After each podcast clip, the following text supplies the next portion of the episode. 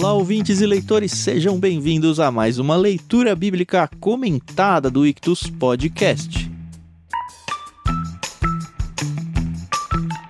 Eu sou o Thiago André Monteiro, arroba Vulgutan, e estou aqui com a Carol Simão e o Tiago Moreira para a gente entrar no capítulo 35 do livro de Gênesis. Tudo bem? Oi, pessoal, tudo bem? Aqui é a Carol Simão e hoje a gente vai ler o capítulo que deu nome ao meu filho. Gênesis 35. Gênesis 35. que não é o nome do Benjamin. Não, é, é Benjamin. Aí eu assisti um filme uma vez, Carol, A Lenda hum. do Pianista do Mar.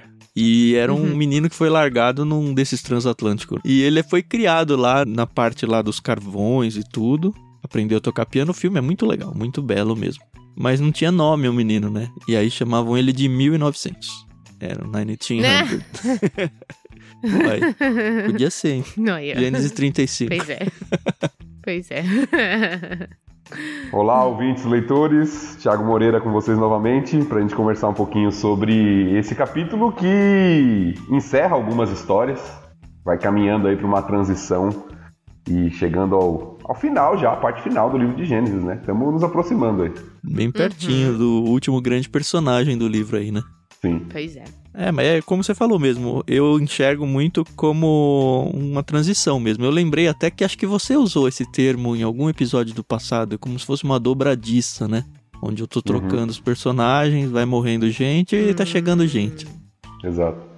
Bom, hoje a gente vai quebrar nossa leitura em três partes. A NVT fez uma quebra muito interessante da segunda para a terceira, porque ela quebra o verso 22 no meio, e a gente vai fazer exatamente isso, tá? Porque senão a quebra das outras traduções, as mais antigas, ela é meio estranha e a gente não vai fazer, vai respeitar da NVT, que aliás a gente aproveita a oportunidade para agradecer a editora Mundo Cristão por emprestar essa tradução para a gente poder usar nesse projeto aqui. Muito obrigado, querida editora. Se você quiser consumir livros aí, uma editora parceira nossa, muito legal para você ir atrás. Também queria agradecer a Maria Lídia por emprestar a trilha sonora dos jazz aí que você ouve ao longo de todos os nossos episódios e aproveitar para convidar vocês, ouvintes, para participar do nosso canal lá no Telegram. Por lá o pessoal tem feito perguntas, a gente sempre que consegue responde, sempre que dá interage com vocês. E mais, acho que mais rico até do que isso, é a oportunidade de você conversar também com outros ouvintes sobre aquilo que a gente está conversando aqui. Então é um jeito de você expandir muitos horizontes do que simplesmente só ouvir o podcast. Para você fazer parte disso é de graça, basta você instalar o aplicativo Telegram e acessar t.me barra leitura bíblica comentada.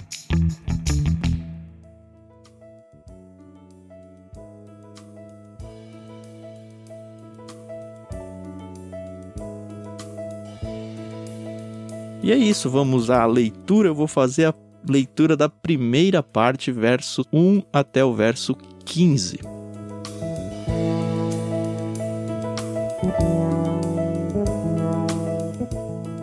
Deus disse a Jacó: Apronte-se, mude-se para Betel e estabeleça-se ali. Ao chegar, construa um altar para o Deus que lhe apareceu quando você estava fugindo de seu irmão Esaú. Jacó disse à sua família e a todos que estavam com ele: Joguem fora todos os seus ídolos pagãos, purifiquem-se e vistam roupas limpas. Vamos a Betel, onde construirei um altar para o Deus que respondeu às minhas orações quando eu estava angustiado. Ele tem estado comigo por onde ando. Então entregaram a Jacó todos os ídolos pagãos e as argolas que usavam nas orelhas, e ele os enterrou ao pé da grande árvore perto de Siquém. Quando partiram, o terror de Deus se espalhou de tal forma entre os moradores das cidades próximas que ninguém atacou a família de Jacó. Por fim, Jacó e todos que estavam com ele chegaram a Luz, também chamada Betel, em Canaã. Jacó construiu um altar ali e chamou o lugar de El Betel, pois Deus lhe havia aparecido em Betel quando ele estava fugindo de seu irmão. Pouco tempo depois, Débora, a serva que havia amamentado Rebeca, morreu e foi sepultada ao pé do carvalho no vale perto de Betel. Desde então, a árvore é chamada de Alon Bacute. Agora que Jacó havia regressado de Padã Arã, Deus lhe apareceu outra vez em Betel e o abençoou. Seu nome é Jacó. mas você não se chamará mais Jacó. De agora em diante, seu nome será Israel. Assim, Deus deu a ele o nome de Israel. Deus também lhe disse: Eu sou o Deus Todo-Poderoso. Seja fértil e multiplique-se. Você se tornará uma grande nação, até mesmo muitas nações. Haverá reis entre seus descendentes. Eu lhe darei a terra que dei a Abraão e Isaque. Sim, eu a darei a você e a seus descendentes. Em seguida, Deus se elevou do lugar onde havia falado a Jacó. Jacó levantou uma coluna de pedra para marcar o lugar onde Deus lhe havia falado. Depois, derramou vinho sobre a coluna como oferta a Deus e a ungiu com azeite de oliva. Chamou o lugar de Betel, pois ali Deus lhe havia falado.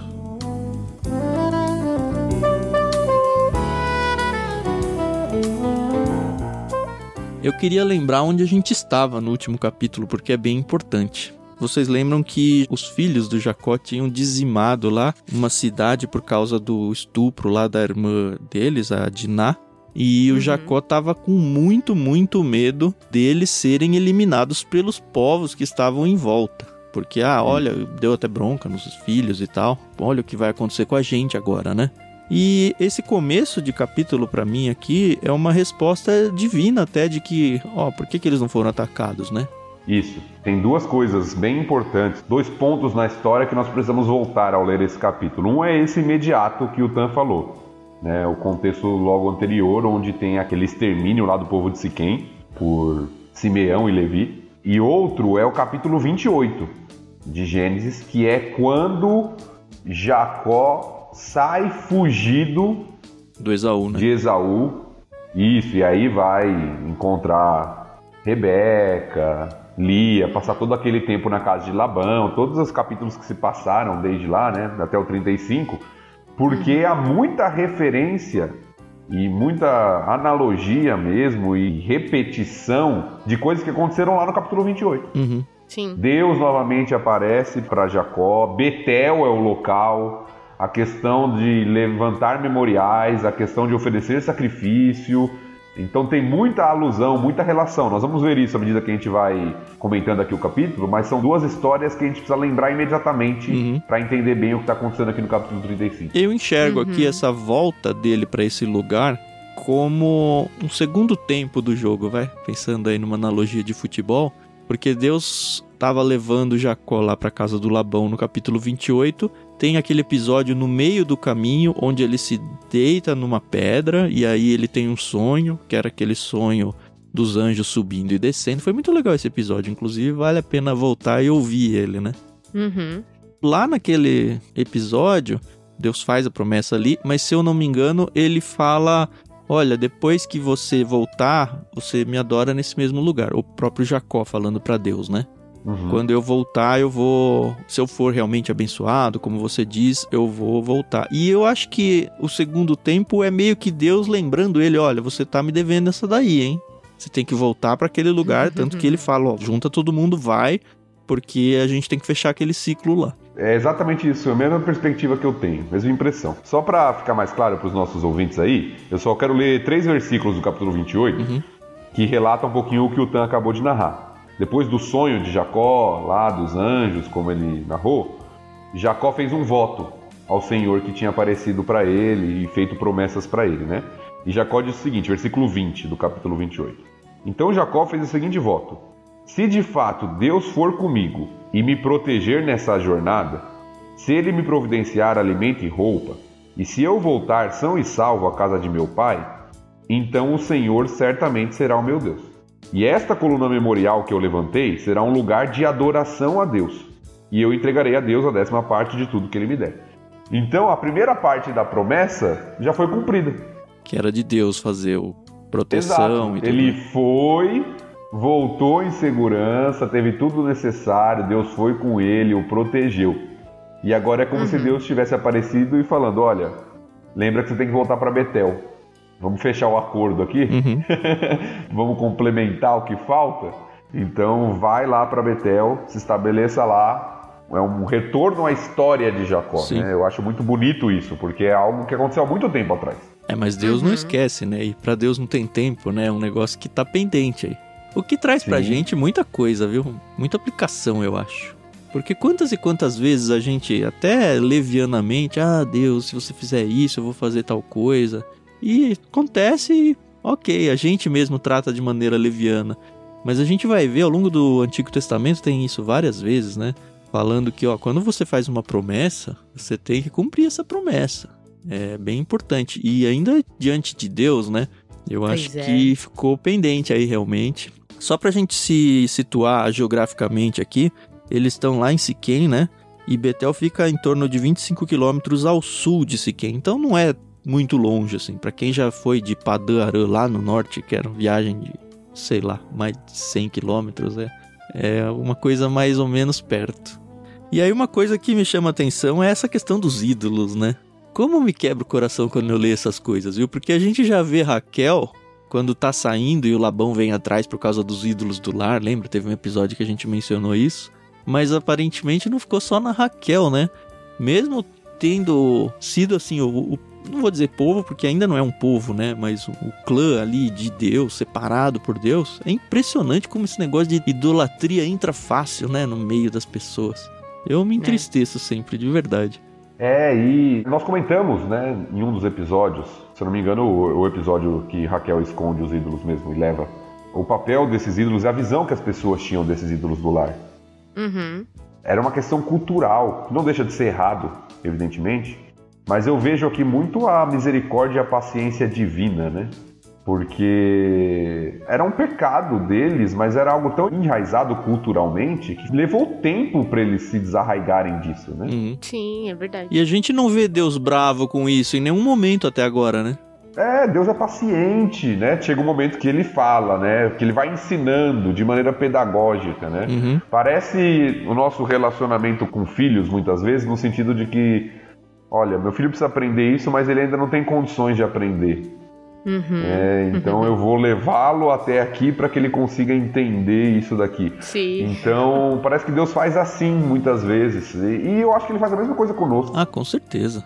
Certamente existem pontos cegos da nossa fé e da nossa cultura que talvez mais para frente nós vamos cair em si e falar assim: nossa, como eu fazia isso sendo cristão, né? É. Como eu pensava assim sendo cristão. E não pensa que você tá avante aí na caminhada que você tá livre disso não, viu? Porque Uhum. É.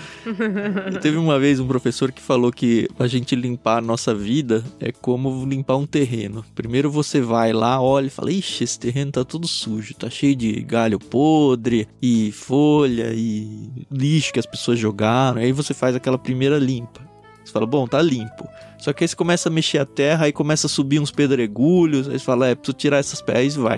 Ele falou: "Nunca tá limpo, porque quanto você mais mexe a terra, mais pedras vão surgindo e você vê que continua sempre sujo. É isso aí a nossa caminhada, né? O que me espanta mais nessa questão da idolatria é porque, pelo menos textualmente aqui, Deus aparece para Jacó, fala: Ó, você tem que voltar lá para Betel, mas ele não dá instruções para o Jacó de que primeiro vocês têm que tirar os ídolos. Isso parte do próprio Jacó, aparentemente. Sim. Ou seja, o Jacó já sabia que eles estavam fazendo coisa errada. Ele falou: Ó, eu não posso me colocar diante de Deus tendo esses ídolos. Galera, vamos eliminar tudo isso daí. Mas por que só agora, sabe? Por que, que não, não incomodou antes? Eu acho que tem uma questão aqui que envolve uma própria adoração litúrgica, um, um próprio, vamos chamar, eu não gosto muito desse termo, mas um ritual. Uhum. Uhum. Porque o que Deus exige é que ele vá e construa um altar. Sim, então nós estamos sim. diante de uma de algo religioso aqui, né? De algo formal, de uma en- entrega de adoração. E aí era muito comum quando você está diante de um ritual religioso você ter o, o que até é colocado aqui no texto, o exercício da purificação. Uhum. Purificação que envolvia muitas vezes lavagem cerimonial para os judeus, né? Posteriormente isso na história, mudança de roupas, Uhum. então você tinha toda a simbologia da roupa na adoração. A roupa do sacerdote era diferente. Quando você está diante, você tem que vestir roupas brancas, né? Roupas limpas. Então você tinha toda uma questão de preparação para entrar diante do Senhor. Essa parte aí litúrgica de roupas e tudo, isso vai ficar não só claro, mas ele vai surgir, né? Como instrução divina e tudo bem mais pra frente. Mas a gente não pode esquecer que quem tá lendo esse texto já tem isso também. Exato, Moisés está escrevendo para um povo que já recebeu algumas orientações de culto em Levítico, Uhum. né, em outras Uhum. partes do Pentateuco. Então eles têm uma visão dessa ideia. Jacó está se preparando e o preparar se envolve em abandonar o que está errado, né, os ídolos aqui. Por que, que ele não fez isso antes, né? É a pergunta que o Tan falou. Provavelmente é, ele cai em si no momento que Deus fala assim, ó, você tem que ir lá voltar e me adorar. Aí ele pensa assim, puxa, mas eu não posso adorar do jeito que eu tô. Uhum. O que me faz perguntar por que, que a gente não faz isso antes, né? Porque É. muitas vezes a gente começa a fazer isso quando tá se aproximando de novo de Deus, né? Mesmo cristãos que ficaram longe de Deus um tempo, ou quando a gente se prepara para ir à igreja ao domingo, e aí você fala, olha o que eu fiz essa semana. Ou quando você vai fazer uma oferta a Deus, e é o princípio da oferta, né? Primeiro você vai resolver os seus problemas com seus irmãos, cuida dos seus pecados, e depois você vem aqui fazer uma oferta que é a mesma coisa, né? Prestar um culto. É o que ele tá fazendo aqui, né? Ele derrama o azeite e tudo. É esse o princípio da oferta. Uma coisa que me saltou aos olhos aqui foi no, a partir do versículo 5, que fala, né, que quando partiram, o terror de Deus se espalhou de tal forma entre os moradores das cidades próximas que ninguém atacou a família de Jacó, né? Isso remete muito ao massacre, se é que a gente pode dizer assim, que aconteceu Uhum. lá em Siquém, né? Com certeza. Mas por que o terror de Deus? Que as pessoas ficaram com medo de Deus, não com medo do povo de Jacó. E eu, eu entendi isso. Falou, ó, não vamos mexer com esse povo aí porque Deus defende eles. Não é uma expressão incomum. Uhum. Essa expressão, o terror, né? O terror de Deus, às vezes nós já vimos. Eu tô tentando lembrar a referência aqui agora. Eu acho que eu toda acho vez que falavam do Deus de Isaac, Isaac. era o terror de Deus. Isso, o terror de Isaac, Isso. exatamente. É, o terror do Deus de Isaac. É uma expressão não incomum É um dos para se atributos. né? referir a Deus é, como um Deus protetor, no sentido de que ele causa muitas vezes pavor nos povos ao redor para proteger o seu Uhum. povo. Isso ao longo da história de Israel. Nós temos histórias né, de exércitos que foram exterminados sem, Sem soldados do outro lado. sem ação direta do exército de Israel, porque Deus colocou terror sobre o povo e o povo começou a se matar. É muito legal, Ah, é eu tô verdade, lendo é, agora, é. terminei recentemente, né? Josué. E Josué é um livro de guerras, né? É a tomada da Terra Prometida, que inclusive é um pouquinho depois da morte do Moisés aí. É ele que assume no lugar do Moisés e que tá escrevendo esse livro, eu acredito que muito já perto, pelo menos no segundo tempo da vida dele aí, contando tudo. E é algo que os israelitas que realmente estavam lendo isso em primeira mão iam experimentar muito em breve. A mesma geração viveu esse contexto junto com Josué de ver o terror de Deus em ação. Foi muito legal de ler esses textos de novo, tendo passado agora por Gênesis. O que me faz pensar que talvez Deus haja assim de vez em quando, viu, com a gente. Porque, assim, é óbvio que a gente não vai vendar os olhos e andar na contramão a pé na avenida, né? Ah, tem quem faça É, tem, isso, tem viu? que- Porque- Tô ligado. Mas o que eu tô dizendo é que tem situações na vida em que a gente passa por momentos de perigo que não tem como evitar. Uhum. Situações, sei lá, você tá andando numa região perigosa e seu carro quebra. Seu filho, que é um, um adolescente, ou seja, uma pessoa mais vulnerável, uma mulher que normalmente é mais fácil de ser atacada, acabou se vendo numa situação no meio de um. A pé, no meio de um bairro perigoso. Ou você tá, sei lá, ser um arrastão perto de você. Eu não tô dizendo que Deus vai nos proteger sempre de situações isso. O que eu tô dizendo é que Deus pode sim, e a gente ouve sempre histórias aqui a colar de pessoas que falam: olha, eu tive uma proteção aqui é, extraordinária, fora do comum. E é exatamente isso. Eu realmente creio nisso, que tem momentos em que Deus fala: olha, não é para acontecer nada ruim agora, e se eu não agisse, ia acontecer. Então eu vou agir.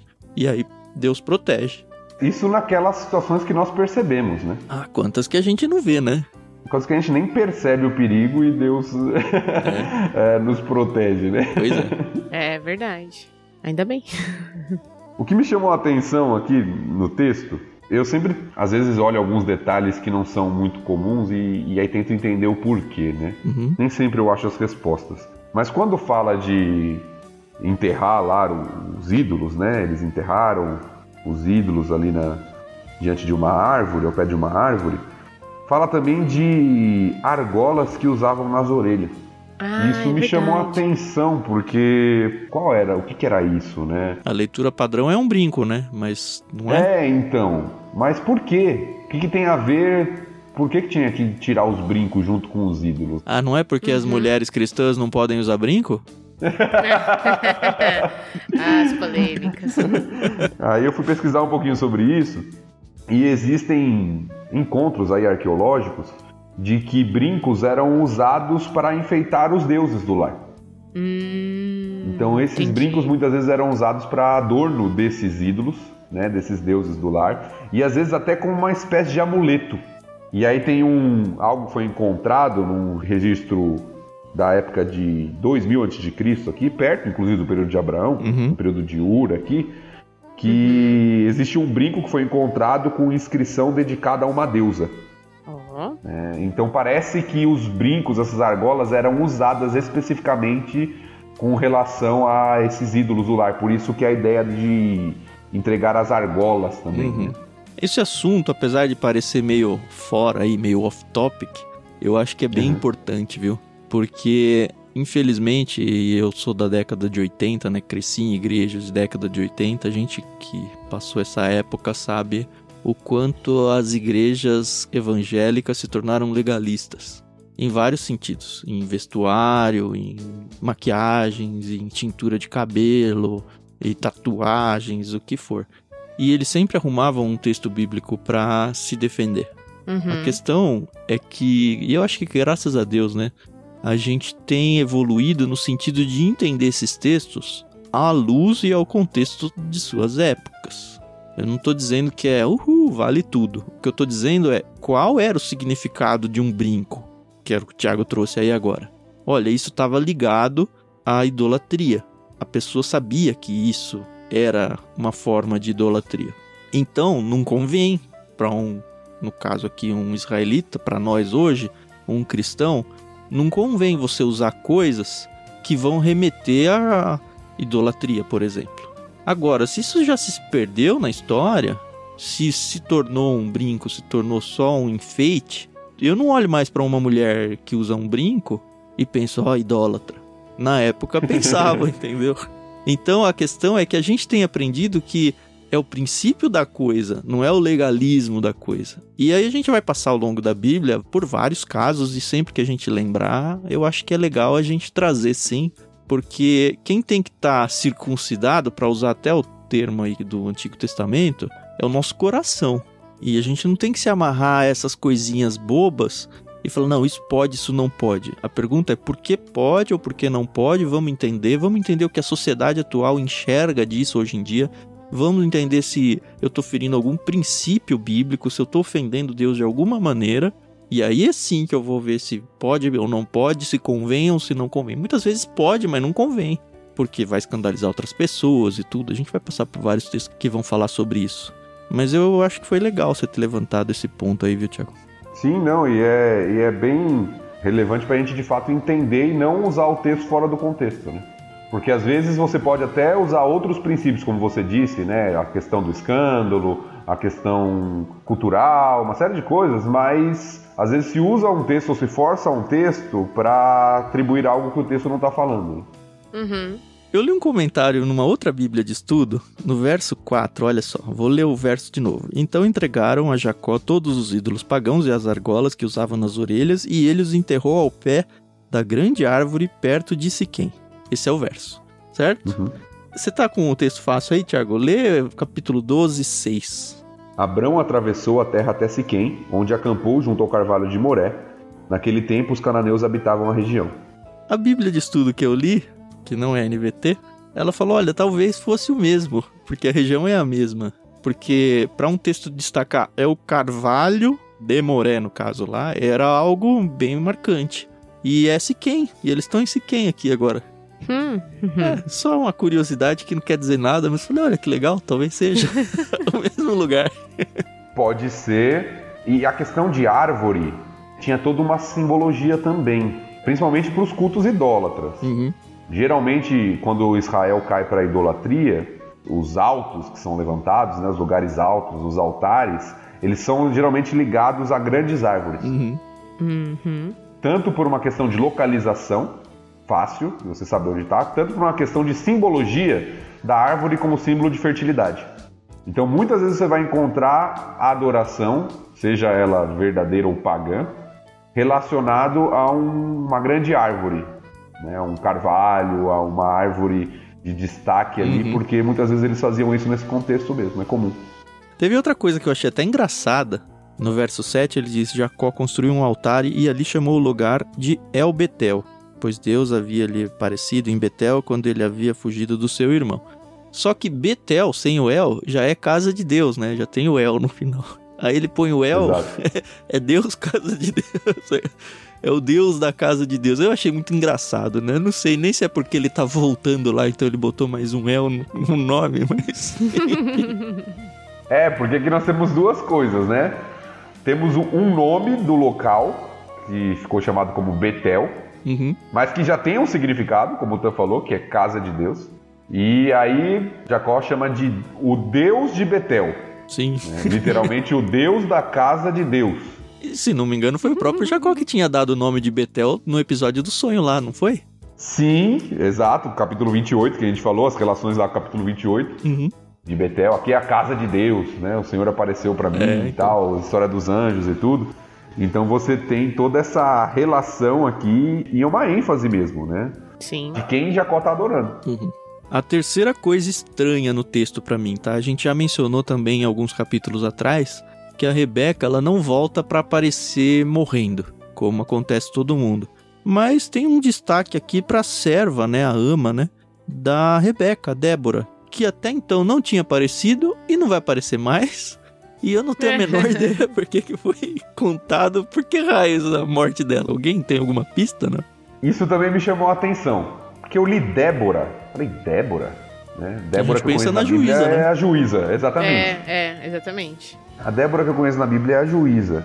Será que ela já apareceu alguma vez na história antes? Aí eu fui pesquisar. Falei, será que eu comi bola aqui, né? Eu tô lendo um negócio, não, não lembro de, desse nome, Débora aqui. E como nome, ela não apareceu mesmo. Mas parece que há um indício dela em Gênesis 24. Ah, quando é, mandam ela com a serva, né? É isso? E- exato. Gênesis 24, 58. 58 e 59, na verdade. Chamaram Rebeca e lhe perguntaram: Você está disposta a ir com este homem? Com Jacó, no casamento ali, né? Na verdade, era o servo Com do Isaac, Abraão, desculpa. né? Isaac. ir encontrar o Isaac. Está disposta a ir com esse homem? E ela respondeu: Sim, estou. Com isso, eles se despediram de Rebeca e a enviaram com o servo de Abraão e seus homens. A serva que havia amamentado Rebeca a acompanhou. Não tem o nome aqui, né? Mas a descrição é a mesma. Uhum. Pouco tempo depois, Débora, a serva que havia amamentado Rebeca. Hum, aí, ó. Aí, ó. Então ela já tinha aparecido, mas sem a descrição do nome. Aham. E agora aparece o nome dela. E será que a, a Rebeca estava morta? Porque, enfim, essa mulher aqui que morreu aqui deu leite pra Rebeca. Então ela com certeza é bem mais velha que a Rebeca. É. Mas eu acho que ela já não tá no ar aqui, porque ninguém fala dela mais. Então, isso é outra coisa que me soa estranho no texto. Porque a serva agora ganha nome, Uhum. o que tem um significado, né? Antes era uma serva, agora ela ganha nome. E ela tem uma cerimônia de sepultamento. E Rebeca a gente não sabe quando morreu, onde morreu, onde foi enterrada. É, então ela era bem quista, provavelmente. A árvore é chamada de Alon Bakut, que significa carvalho do choro. Então, provavelmente É. foi algo bem tenso aí a morte dela. O que a tradição judaica, alguns livros ali de tradição judaica afirmam, é que Rebeca morreu antes do retorno de Jacó. Então aqui ela já estaria morta. Uhum. Que Rebeca morreu enquanto Jacó estava lá com Labão. E a gente deu até a entender isso no sentido de que, ah, nunca mais vão se ver, lembra? Aham. Mas a gente não Uhum, tem uhum. realmente um argumento bíblico pra isso. Exato. Isso é a tradição judaica que afirma. né, de que Rebeca já estava morta e que essa serva, provavelmente, por ser de confiança ali, continuou com a família ajudando a cuidar dos filhos. É, isso tem bastante gente aí pra ser cuidada, né? Uhum.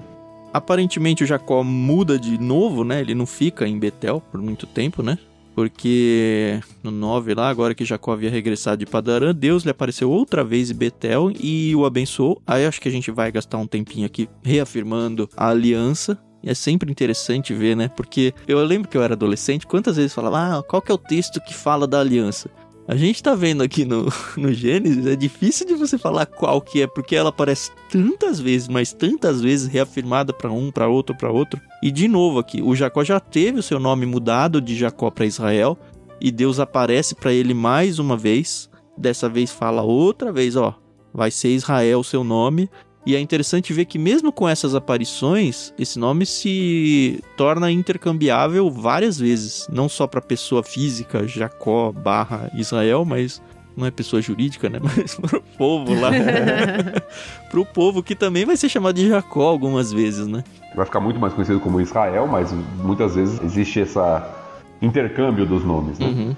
Uhum. Para se referir ao próprio povo. Tem um acréscimo interessante nessa promessa, porque sempre foi dito: ah, você vai ter a terra, você vai se tornar uma grande nação, e dessa vez tem haverá reis entre seus descendentes. Sim. Eu acho que foi a primeira vez que isso apareceu. Eu lembro que isso tinha sido dito para Esaú também. Sim. A gente leu com relação a Esaú e agora com relação a Jacó também. Eu não me lembro se é a primeira vez, mas eu acho que sim. Uhum. Para Jacó. E é interessante, porque Deus se apresenta aqui novamente, naquele contexto que nós já vimos, né, do capítulo como o Deus Todo-Poderoso. Então você tem muito da menção de Deus como um Deus poderoso e sinal de proteção aqui, né? Uhum. Uhum. O terror, né? A gente falou o terror de Deus. Agora, eu sou o Deus Todo-Poderoso. Ou seja, você pode confiar que o que eu falo vai acontecer, porque eu tenho todo o poder, né? Uhum. Então ele introduz assim, né? Eu sou o Deus Todo-Poderoso. Seja fértil e multiplique-se. Né? O primeiro texto que vem à mente é o texto da criação, né? É. Apesar de que isso já tinha sido reafirmado para Abraão também, né? Farei de você uma grande nação, com muita gente. Então, parece que a, a história vai se recapitulando, que vai voltando. Né? Uhum. Então, seja fértil, multiplique-se, Eu achei estranho esse seja fértil e multiplique-se, porque na ocasião aqui ele já tá com 11 filhos e a esposa grávida do 12 segundo, né? E a gente sabe que ele não vai ter mais. Uhum. Ainda assim, vem Deus e falou, ó, multiplique-se. Mas acho que é para todos, acho que ele né? Tá se referindo é a nação, Isso. exatamente. Uhum. E outra coisa que eu peguei aqui, aparentemente no começo do capítulo, Deus falou com Jacó, mas acredito eu que numa voz, ou numa visão, ou num sonho, não diz como.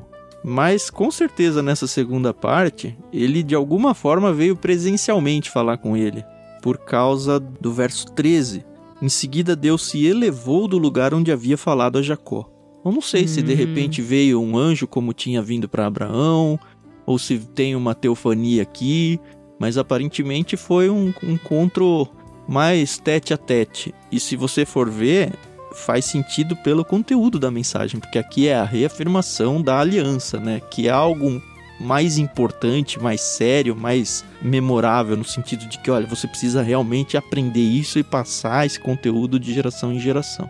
E a resposta de Jacó a essa teofania, né, essa aparição de Deus, vamos colocar assim, é a mesma que ele tinha feito lá no capítulo 28. Isso, faz um altar. É, novamente a gente volta para o capítulo 28. Uma coluna de pedra, ele derrama o, o vinho sobre a coluna, unge com azeite de oliva, faz uma oferta a Deus e novamente fala que ele chama o lugar de Betel. Uhum. É um repeteco igualzinho, né? Exato, Legal. exato. É um voltar na história. É. Não sei se você já teve essa sensação. Uhum. Parece que eu já vivi isso aqui, né? É. ah, então parece que é um, um, retorno. Deus quer dar mesmo essa sensação para Jacó de, olha, eu tô te acompanhando todos esses anos aqui. Uhum. E promessa cumprida, né? Exato. Eu cumpri o que eu prometi de estar com você, de ser com você. E Jacó cumpre a parte dele agora, né? Até nesse Sim. sentido, é um fechamento de ciclo, né? Que a gente falou que esse capítulo é um fechamento. Até nisso, né? Sim.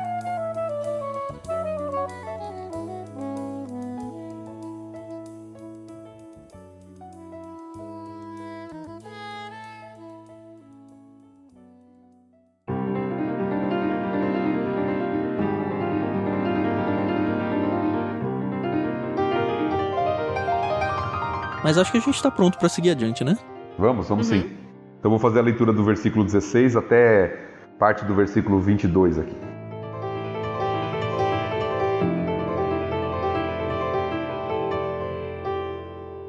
Depois que partiram de Betel, rumaram para Efrata.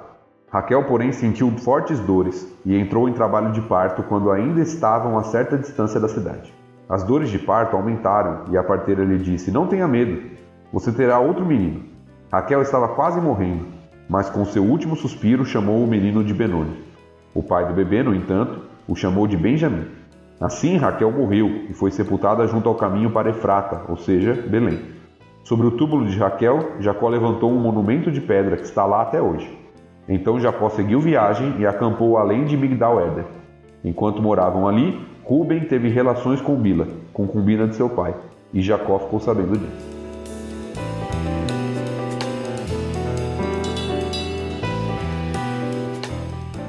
Muita informação, né? Num pedacinho tão curto de texto. É, é triste esse trecho, né? É. É triste por várias coisas, pela morte em si. Eu fico triste até pela Raquel não ter sido sepultada lá no túmulo do Abraão, sabia? Ah, é? Eu fico, porque acho que ela era um personagem muito importante. E a gente É, meio que se apega lá à caverna de Macpela, a gente vê as pessoas morrendo longe e voltando para trazer os seus ossos para ser enterrado lá, mas ela não, né? E a tristeza dela também de ter desanimado, porque lembra quando ela teve José? O nome José, se não me engano, significa ah, que Deus me dê mais um, era alguma coisa assim, não é? E de fato deu. E algumas coisas que me vêm à mente, se a gente for olhar essa parte de profecias aí. Uma, quando tem o primeiro filho, ela pede a Deus um segundo, que é dado aqui. E outra coisa, e eu não sei porque isso me vem à mente, mas me vem. Lembra quando eles estavam saindo da casa dos pais dela lá e ela rouba os ídolos do lar? O Jacó fala: pode procurar onde você quiser, quem tiver vai morrer. E assim, ela. Todo mundo acaba morrendo, é verdade, né? Mas não sei porque isso me ficou na cabeça e meio que ela morre antes da hora, que não sei. Será Nossa, que por causa daquilo? nisso. Não sei. Como um cumprimento daquilo? Para mim vem um outro texto à mente, Ah, Hum. Que é antes mesmo do nascimento de José. Quando Raquel chega para Jacó e fala: Dê-me filho, senão morrerei. olha aí. E a ironia da história é que ela morre tendo filho. Pois, Pois é, então é. eu também não lembrei desse. Muitos livros que trabalham, muitos não, pelo menos dois me vêm à mente, né? Aquele livro Ídolos do Coração e o livro Falsos Deuses, do Timothy Keller. Eles trabalham um capítulo falando sobre o perigo da idolatria de filhos e eles usam o exemplo de Raquel nos dois livros. Uhum. Uhum. E eles destacam isso, né? De como aquilo havia se tornado um desejo controlador para Raquel Né? e como isso de alguma forma a, a consumiu. Custou a vida, né? É, É. Então nós temos aqui um. Não sei, não sei o que Deus estava querendo ensinar. Eu também não de sei. fato. É difícil a gente fazer afirmações severas É. assim, mas Uhum. o fato é que é o, o que o relato nos apresenta aqui da morte de Raquel Uhum. naquilo que ela mais sonhava, que era ter outro filho. Sim, sim. E é interessante que ela escolhe o, o nome, né? Mesmo ali numa situação. A gente não, não, não, sabe o que aconteceu, né? O que. Dentro da gestação dela ali. Uhum. Mas ela escolhe o nome Benoni, né? Que significa o filho da minha aflição. E eu gostei do que a NVT ela colocou aqui nas notas. Que ela escolheu esse nome, né? Pra, ela achou adequado para a situação, mas Jacó não queria um nome tão triste pro filho, né? Por isso ele mudou para Benjamim. Aqui ele fala que significa filho da minha mão direita. Quando eu engravidei e descobri que era um menino, eu fui atrás de um nome que tivesse um significado, né? Eu sempre gostei de nomes bíblicos. Eu tava entre Timóteo e Benjamim. Uhum. E. É, Timóteo é um nome bonito, eu também acho. Timóteo é o nome do meu filho, eu fiz um sinal aqui pra Carol. assim. e Benjamim apareceu várias vezes como filho da felicidade, né? Uhum. E, óbvio, eu estava explodindo de felicidade quando eu consegui engravidar. E quando descobri que era um menino, nossa, minha cabeça, na hora eu falei: não, eu só posso ser mãe de menino. E eu também já vi alguns casos que Benjamin é, é dado para filhos caçulas. Não sei, isso foi um- uma pesquisa. No meu caso, é o- por enquanto, é o meu único filho, né? Não sei se um dia ele vai ser o filho mais velho. Vamos ver. Mas é interessante, porque se for filho da minha felicidade, é exatamente o oposto do filho da minha Então. aflição, né? E se você for ver, ela Exato. tava tão angustiada que praticamente são as últimas palavras dela, né? Antes de É, morrer, que é então. triste. E aí a gente vê que Jacó, apesar de estar num momento muito triste, né? Porque Raquel era a mulher que ele amava, tava dando à luz a, o último filho aqui, né? Não sei se ele tinha essa impressão, mas era o último filho dele. E ele transformou um momento muito triste num momento, assim, de felicidade, né? Afinal de contas, quando nasce uma criança, realmente é, é muito feliz, né? É um momento muito precioso na vida de qualquer família, né? Mas é muito triste também um filho crescer sem mãe, né? E mesmo a ideia de filho da direita, né? Da mão direita, da destra, como a gente ouve muito na Bíblia, se for uhum. esse o, o, significado, é uma ideia mesmo de honra, de lugar de honra. Uhum. Uhum. Sempre a direita é o lugar, né? Nas escrituras. Então, deixe-me sentar à direita e tal. A destra né, envolve honra, proteção, envolve uma série de coisas aqui. Então, o fato é que Jacó, ele não quer que. Porque lembra que a gente já viu isso, né? O nome é muito significativo no contexto uhum. Ali uhum. da época. Então, dar o um nome, muitas vezes você carrega um significado na pessoa. E Jacó não é. quer que seja o significado da aflição. Uhum. Sim mas o significado da honra, da alegria, né, da, da proteção. Será que porque o nome dele significava o enganador, ele falou, não quero esse... É. Pode ser. Essa Pode ter uma influência forte aqui, viu? e até da mudança de nome dele, de Jacó para Israel, né? Pois é. O que me chama atenção aqui, e a gente vai ver isso ao longo da história, é que os dois filhos da Raquel, o José e o Benjamim, são claramente os dois preferidos dele, né? O José primeiro, só uhum. que ele entre aspas aqui, perde o José. O José morre. Sim, e sim. aí a gente vai ver o quanto esse Benjamin realmente foi o filho da minha mão direita, o meu filho da felicidade, porque ele se tornou o meu protegido, porque o meu primeiro protegido morreu. Uhum. Já são migalhas da história aí que é. vão sendo soltas aí ao chão pra gente ir pegando. E é interessante que o que o Tan falou, apesar de Raquel não ter sido sepultada lá no campo né, de Macpela, Uhum. Ela tem uma cerimônia aqui, né? Um uhum. túmulo, um monumento de pedra. E ela é enterrada num território que futuramente seria o território de Benjamim.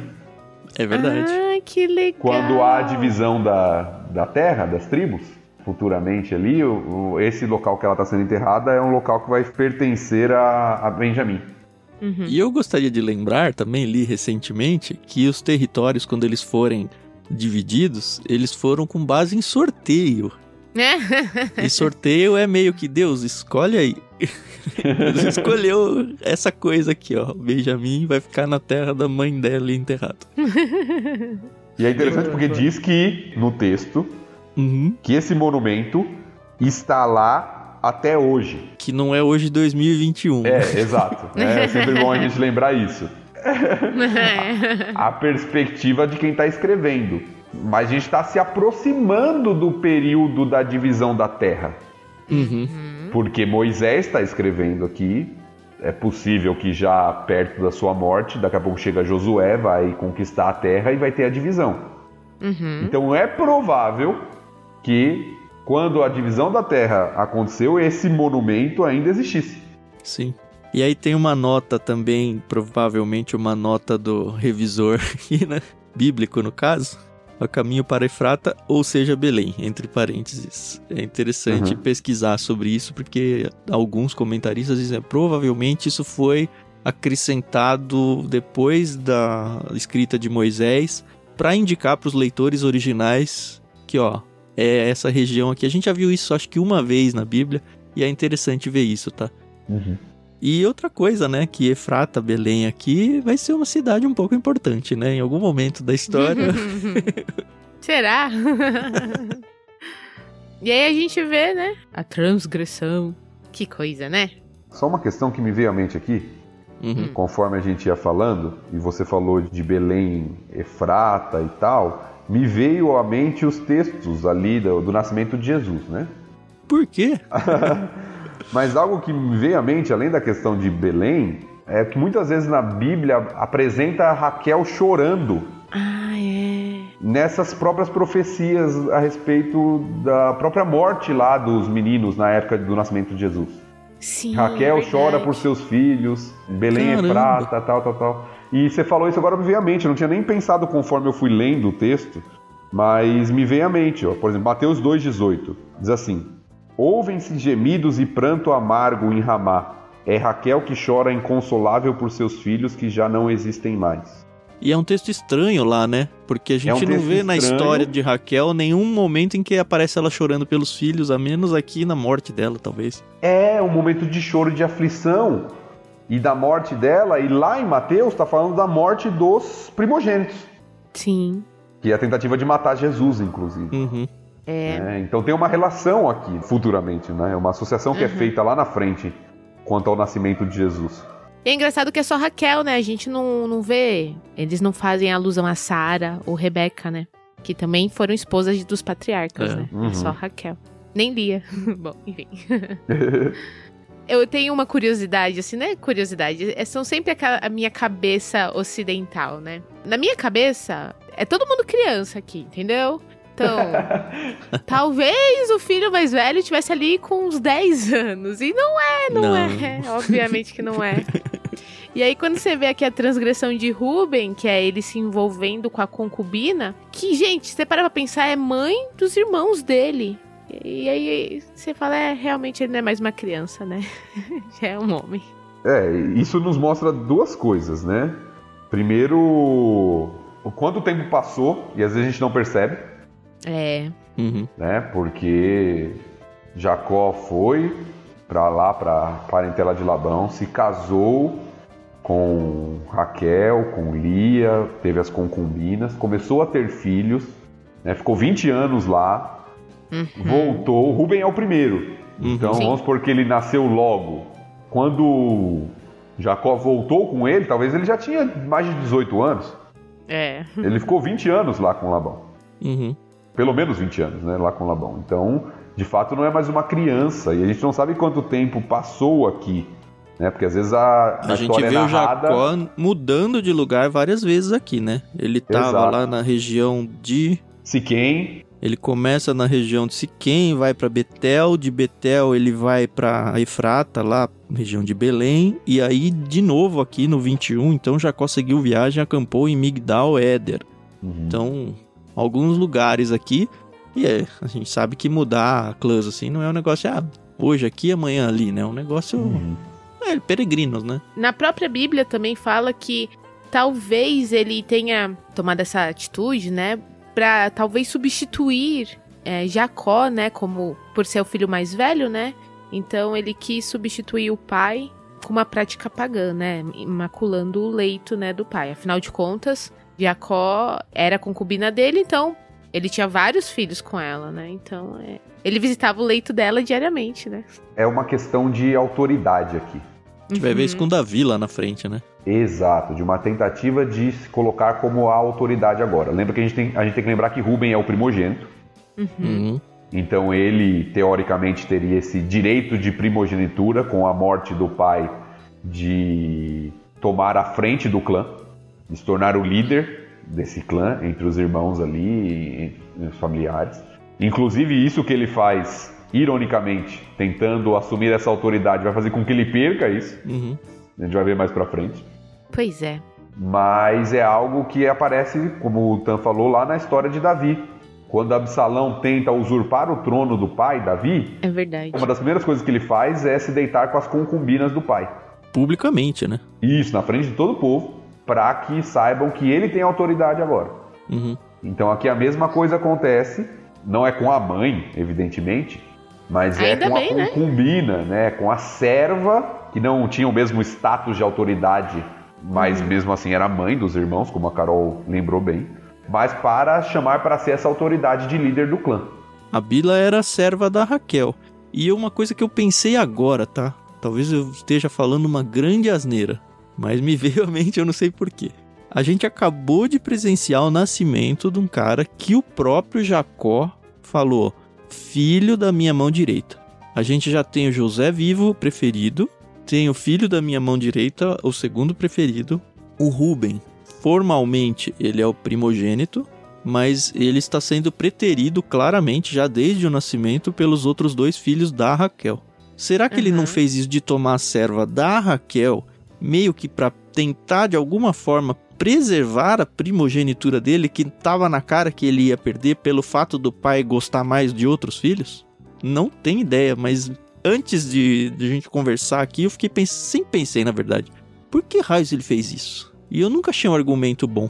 Mas como a gente acabou de passar pelo nome do Benjamin e pelo lamento e pela predileção pela Raquel. Aí, sei lá, tô tentando entender por que, que ele fez isso e na minha cabeça agora talvez isso tenha feito algum sentido. Nunca li nada a respeito, mas gosto da ideia, viu? É bem possível.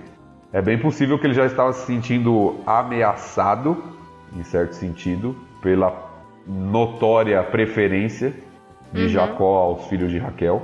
Uhum. E fez isso como talvez ali até, talvez não, certamente por ser o mais velho e com uma diferença de idade grande entre José e principalmente Benjamim, que acabou de nascer.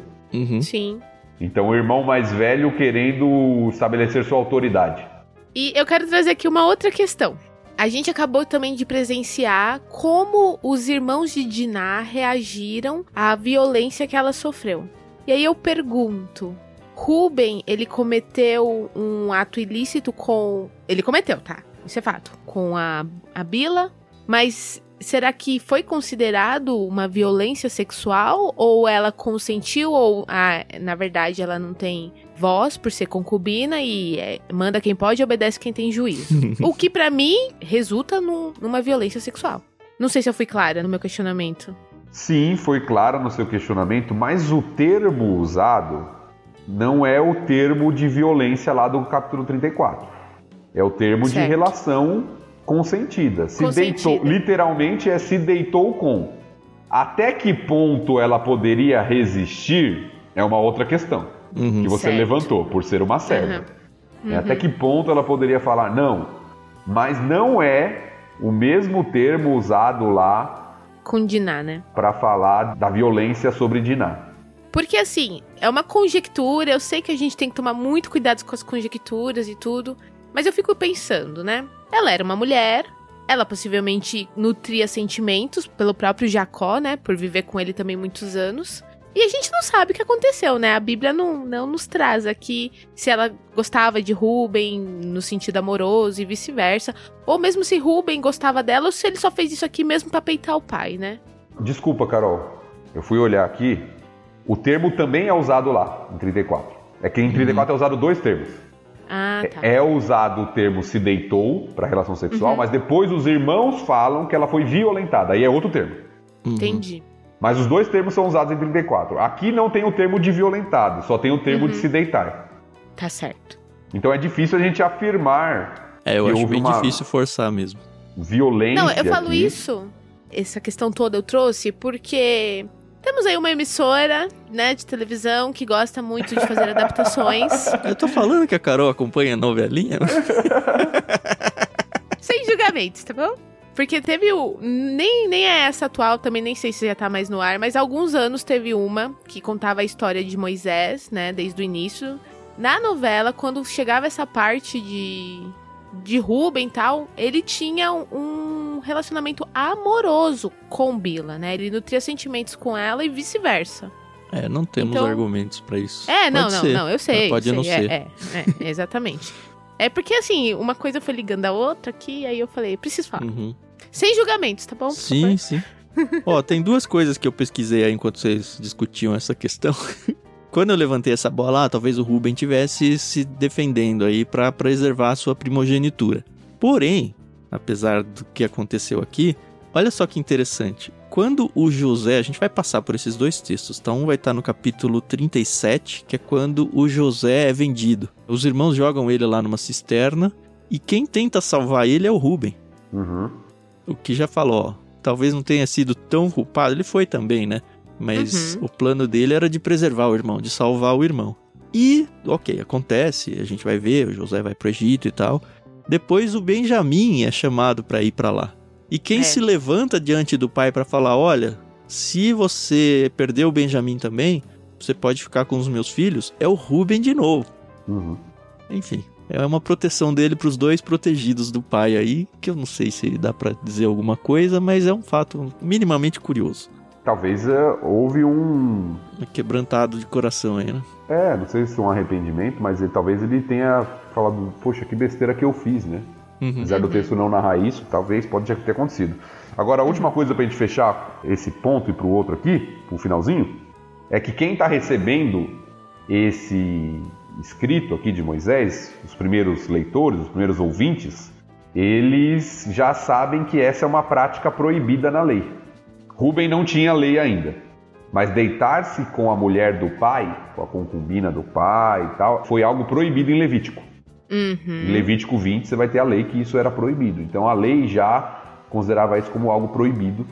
Tá? E quem está lendo isso aqui está vendo, ah, Rubem está indo contra a lei. Mesmo não Uhum. tendo lei na sua época ainda, né? Sim.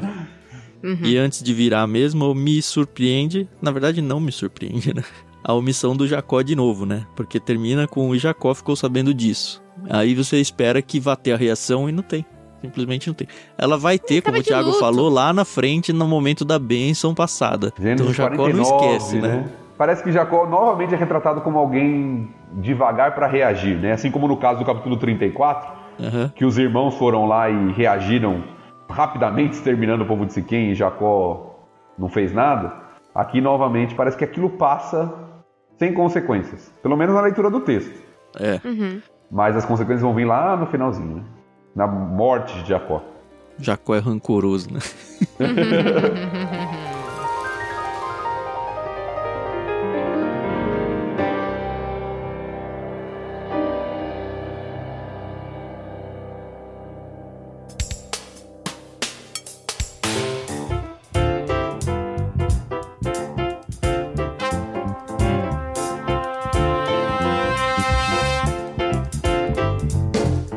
Vamos seguir?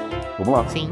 Então, Carol, a partir do verso 22b aqui, né? B, isso.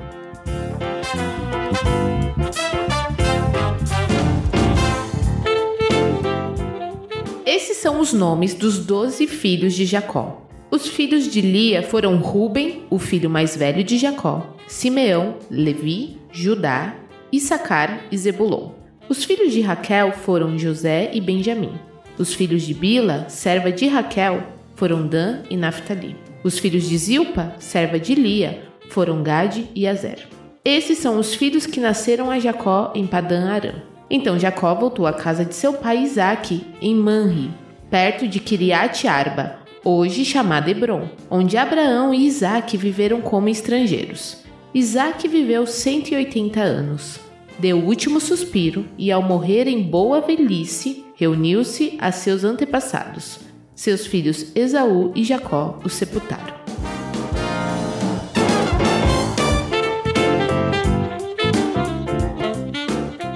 Eu sempre me confundi com alguns nomes, tá? Eu não sei a pronúncia de Issacar ou Isaac. É, não, é Issacar, né? Mas tem um outro aqui que, gente, me deixa muito confusa. Cadê?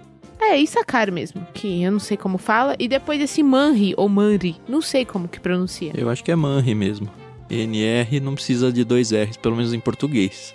Tô tentando olhar aqui a escrita no, no- No original.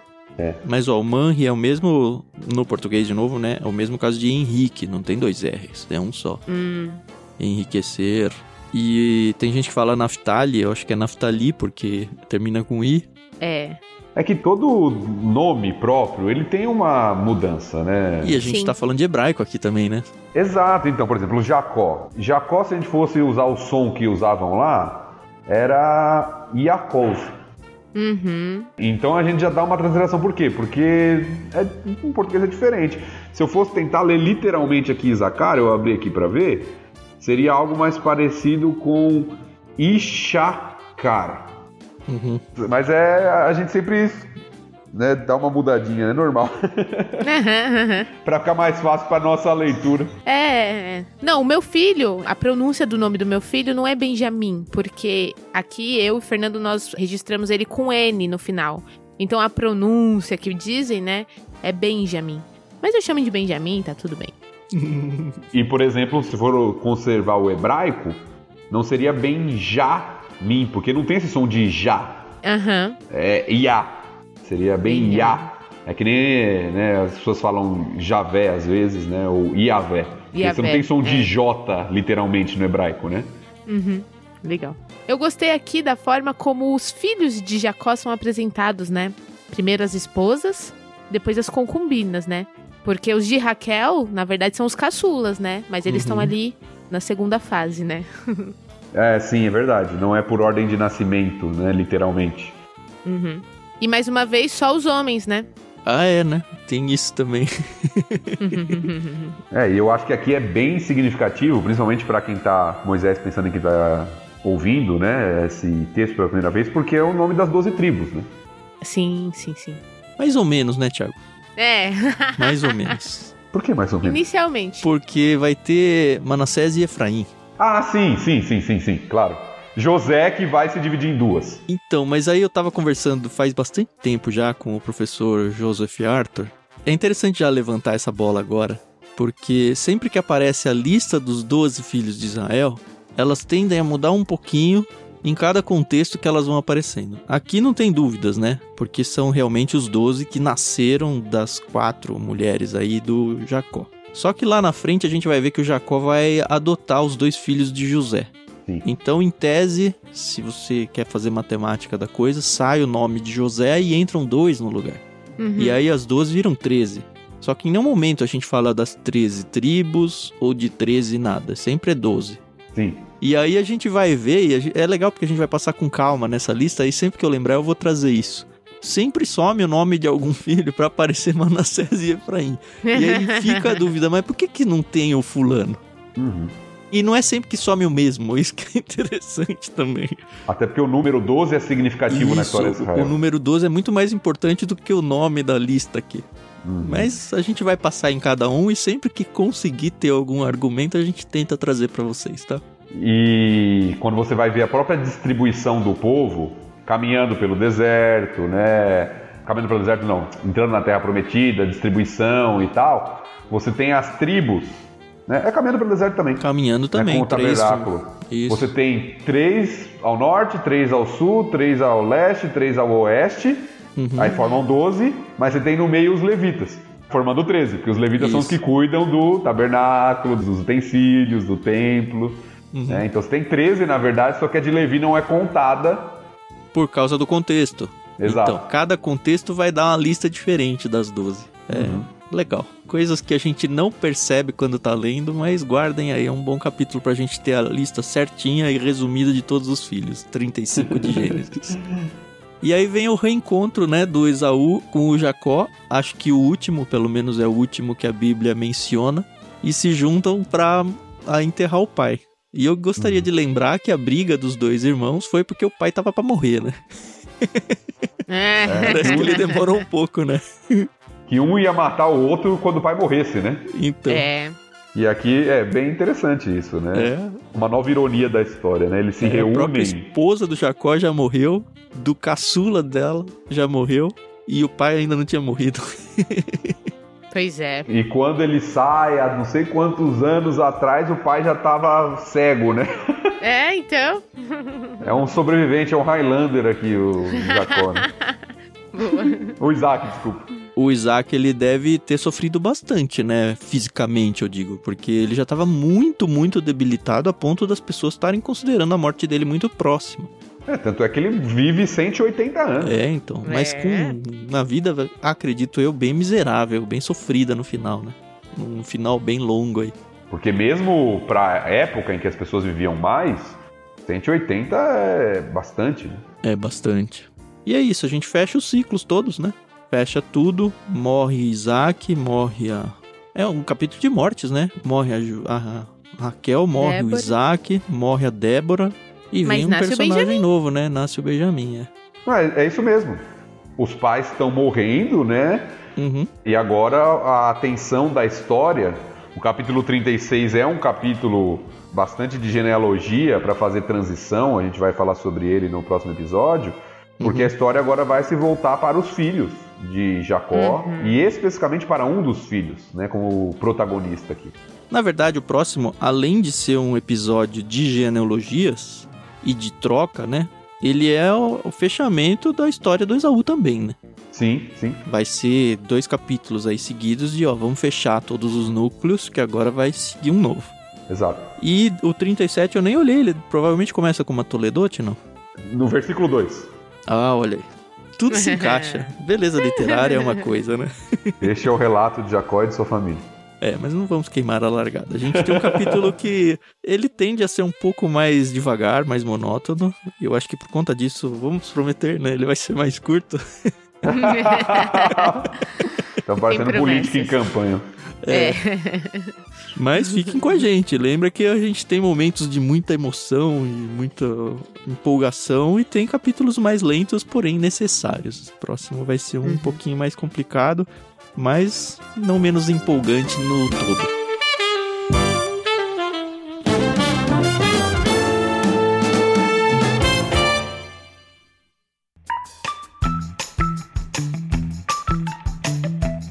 É isso. Não se esqueçam de participar lá no nosso canal no Telegram, é muito legal ter vocês pertinho da gente. Não se esqueçam que a gente tem no Clube Ictus um plano muito focado para a ideia da leitura bíblica comentada, que é o plano Vida, que é um jeito bem legal de você abençoar o nosso ministério aqui também, tá? Se você quiser fazer parte até financeiramente dele, considera participar lá do plano Vida, você vai receber na sua casa um livro, pelo menos às vezes mais do que um, todo mês de vida cristã prática e de repente você não está muito interessado nesse assunto, você pode se interessar por outros planos.